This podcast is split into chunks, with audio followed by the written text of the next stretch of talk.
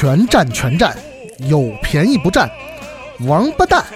糖蒜广播限量定制手账本儿，全新上架，只有四十本，不要犹豫，赶紧抢购！只有三十本了，四万万粉丝行动起来！微信公众号搜索“全站全站”，输入“没文化”，获取限量手账套装购买信息。全占全占，有便宜不占，白不占。全村的全，占便宜的占。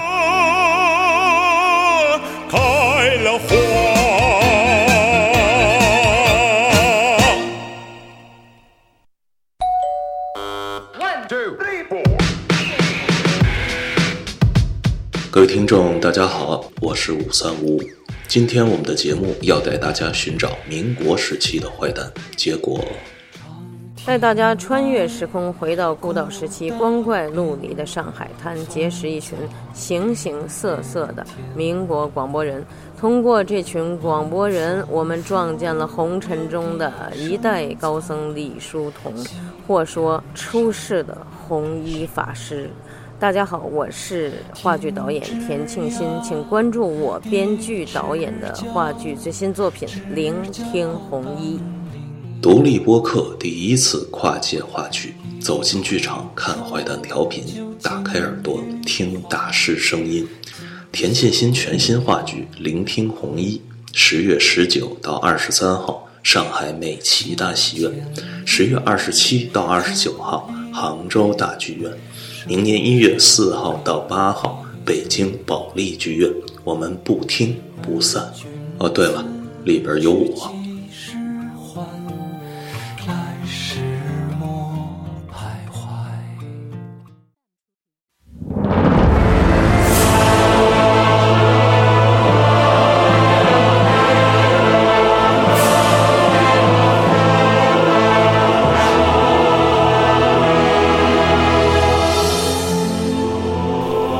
瓦里安·乌瑞恩，联盟的领袖，暴风城的国王。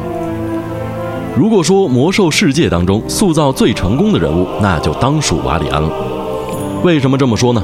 因为他并没有在魔兽争霸当中登场，是完全在魔兽世界玩家们的见证下一步一步成长起来的。同样有着这样经历的，那就是前部落的大酋长加尔鲁什了。但是今天我们不说加尔鲁什，只说瓦里安。在玩家们的见证下，瓦里安从急躁易怒变得成熟稳重，可以说，他也从刚登场时期的不靠谱青年变成了一位真正的伟大领袖。而在军团再临的资料片中，我们也得知，这位深受着暴风臣民爱戴的领袖，最终还是倒在了战场之上。这也许就是一位伟大战士最好的归宿吧。那么，接下来我们就共同走进瓦里安·乌瑞恩。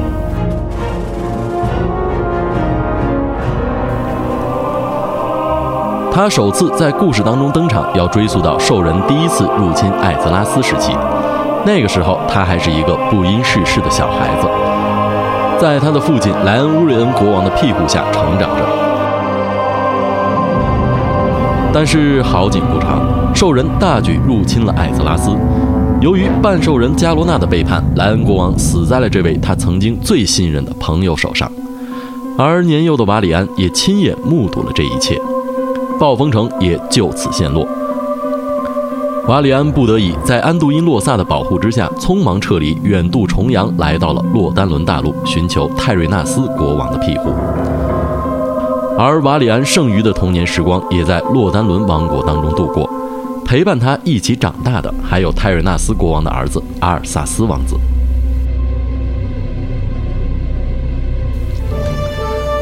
在泰瑞纳斯国王极力的游说之下，人类联军组建完毕，并且达成共识，驱逐兽人部落。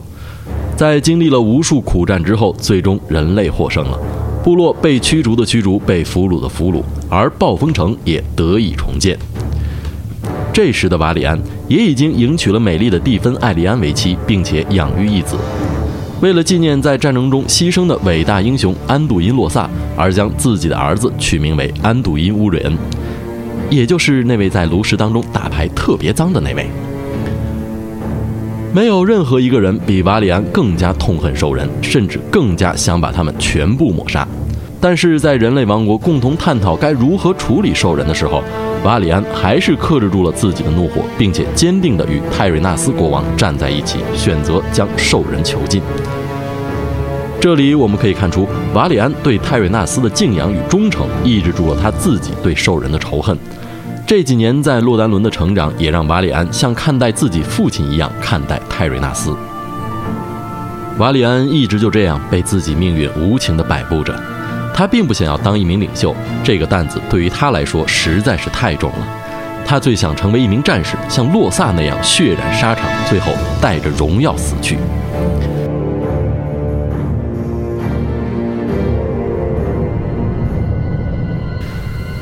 战后的和平时光并不是很长，时间来到了魔兽争霸三时期。阿尔萨斯手刃了自己的父亲泰瑞纳斯，将整个洛丹伦王国毁灭。消息传到了瓦里安那里，瓦里安悲愤异常，因为是泰瑞纳斯将童年的瓦里安照顾成长，并且教会了瓦里安如何成为一名伟大的国王。而其他人类王国的命运也很悲惨，由于天灾的入侵，达拉然陷落，安东尼达斯死亡，奥特兰克王国也早在第二次兽人大战中四分五裂。吉尔尼斯王国也早早地将自己藏在了高墙之后，而随着戴林普劳德摩尔的战死，瓦里安也实际上成为了艾泽拉斯人类的领袖。他的确也做到了，他接纳了从北方逃难过来的人民，像当年泰瑞纳斯对待自己一样，并且发誓一定要带领他们重返家园。而接下来的故事发展的更加离奇。在第三次战争结束之后，在吉安娜的建议之下，人类与兽人进入了短暂的和平时期。而由于重建暴风城，暴风城的上层拖欠范克里夫的工时兄弟会的工钱，导致他们发生暴动。而瓦里安的妻子蒂芬也在这次暴动当中丧生。范克里夫也领导着他的兄弟们成立了迪菲亚兄弟会，与暴风城为敌。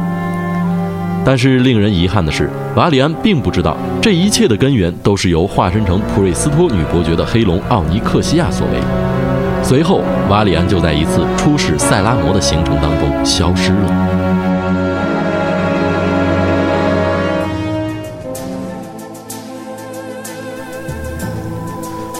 奥尼克西亚用自己的魔法将瓦里安一分为二，一个狂躁好斗，一个沉静昏庸。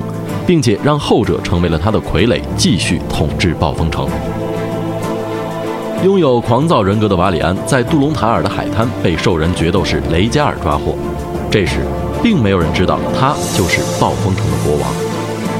雷加尔正是看中了这个瓦里安好斗残暴的一面，让他加入了自己组织的决斗士队伍。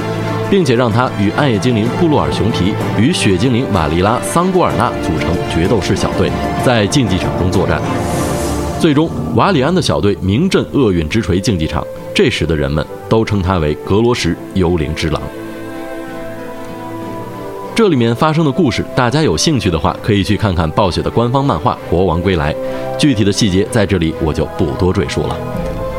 在经历了许多的冒险与危难之后，洛格什慢慢的找回了一点记忆，并且成功的在黑石深渊救出了温德索尔元帅，并且与温德索尔元帅一起来到了暴风城，揭露了奥尼克西亚的阴谋。而这时，本为一体的两位瓦里安狭路相逢，并且大打出手。就在此时，奥尼克西亚绑架了安杜因。而这两位没有丝毫相似的瓦里安，却共同担心着安杜因的安危。于是二人决定并肩作战，解救安杜因。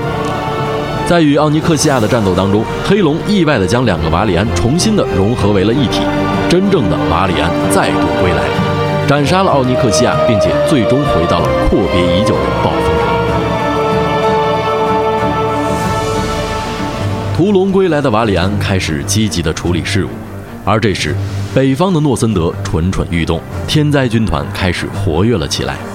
联盟和部落为了自身的安全，共同决定进军诺森德。联盟方由瓦里安的老友博瓦尔佛塔根公爵统领，而部落方由萨鲁法尔与加尔鲁什统领。双方在诺森德并肩作战，最终兵临天谴之门。危急的形势让巫妖王阿尔萨斯不得已亲自出门迎战。就在最终的决战即将一触即发的时候，意外出现了。由于恐惧魔王瓦里马萨斯的计谋设计，幽暗城皇家药剂师协会突然出现，并向正在激战的双方投下了新的瘟疫，意图将巫妖王与联盟部落的勇士一同消灭。最终导致了联盟部落损失惨重，博瓦尔也战死了。瓦里安在听到这个消息的时候大为震怒，因为他失去的实在是太多了：父亲泰瑞纳斯、洛萨、博瓦尔，他对于部落的仇恨到达了极点。于是瓦里安统领军队突袭幽暗城，在幽暗城的地穴当中，他看到有无数的人类正在被这些被遗忘者用来做瘟疫实验。瓦里安的愤怒终于到达了顶点。他在解决掉了大药剂师后，瓦里安冲到了萨尔面前，想要与这个部落首领做个了断。但是在这千钧一发的时刻，老好人吉安娜出现，并且及时的制止了二人的争斗。但是天谴之门事件之后，联盟与部落之间再也没有和平可言了，联盟与部落也开始在诺森德兵戎相见。在解决了阿尔萨斯之后。联盟与部落联军返回自己家园后，发现整个大陆都发生了天翻地覆的变化，死亡之翼的肆虐，元素的狂怒正在逐渐撕毁整片大陆。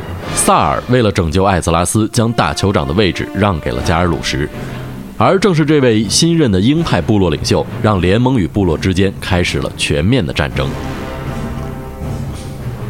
而暮光之锤也在联盟的内应大主教本尼塔迪斯的活动之下，策划了对瓦里安的暗杀行动，最终在安杜因的策划之下粉碎了这次行动，而安杜因也拜维伦为师，研习圣光之道，处决了死亡之翼，艾泽拉斯又恢复了平静，但是联盟与部落之间的战斗还在继续着，双方争夺的目标又锁定在了迷雾重围的潘达利亚大陆。瓦里安也积极地在安排自己的军团在潘达利亚的军事部署。在加尔鲁什用聚焦之红抹杀了塞拉摩之后，愤怒异常的吉安娜意图摧毁奥格瑞玛。在这个时候，瓦里安站了出来，阻止了吉安娜。这个行动，我们可以切身地感受到，瓦里安已经不再是那个冲动的少年了，而成为了一个冷静成熟的领袖。联盟与部落围攻奥格瑞玛，推翻了加尔鲁什的统治之后，萨尔准备处决加尔鲁什，但是瓦里安站了出来，阻止了萨尔。在部落群龙无首的时候，吉安娜劝说瓦里安趁机瓦解部落。虽然瓦里安极度痛恨部落，但是已经成为伟大领袖的瓦里安还是拒绝了吉安娜的要求，并且警告部落的新任酋长沃金，如果部落还敢乱来，他将永远的消灭部落。在军团再临资料片中，为了艾泽拉斯，瓦里安率领军队亲征，燃烧军团。在萨格拉斯之墓前直面古尔丹时，古尔丹召唤出了很多恶魔，让联盟与部落的联军陷入了困境。这直接导致了部落大酋长沃金的战死，部落军队撤退。联盟在撤退的过程当中遭受到了恶魔的阻击，为了保证部队的安全撤离，瓦里安奋力跳下了飞艇。一个人英勇地阻挡恶魔，但是寡不敌众，最终战死在了沙场之上。瓦里安的一生可以说是命运坎坷，他身边的亲人一个一个的离开了自己，他的家园曾经被毁坏，然后经历了重建，他自己经历了分裂与融合，他心中最为重视的就是联盟和他的儿子安杜因。为了安杜因，为了联盟，他能付出一切。瓦里安战死前最后一句话是：“为了联盟，我是瓦里安·乌瑞恩，为了联盟。”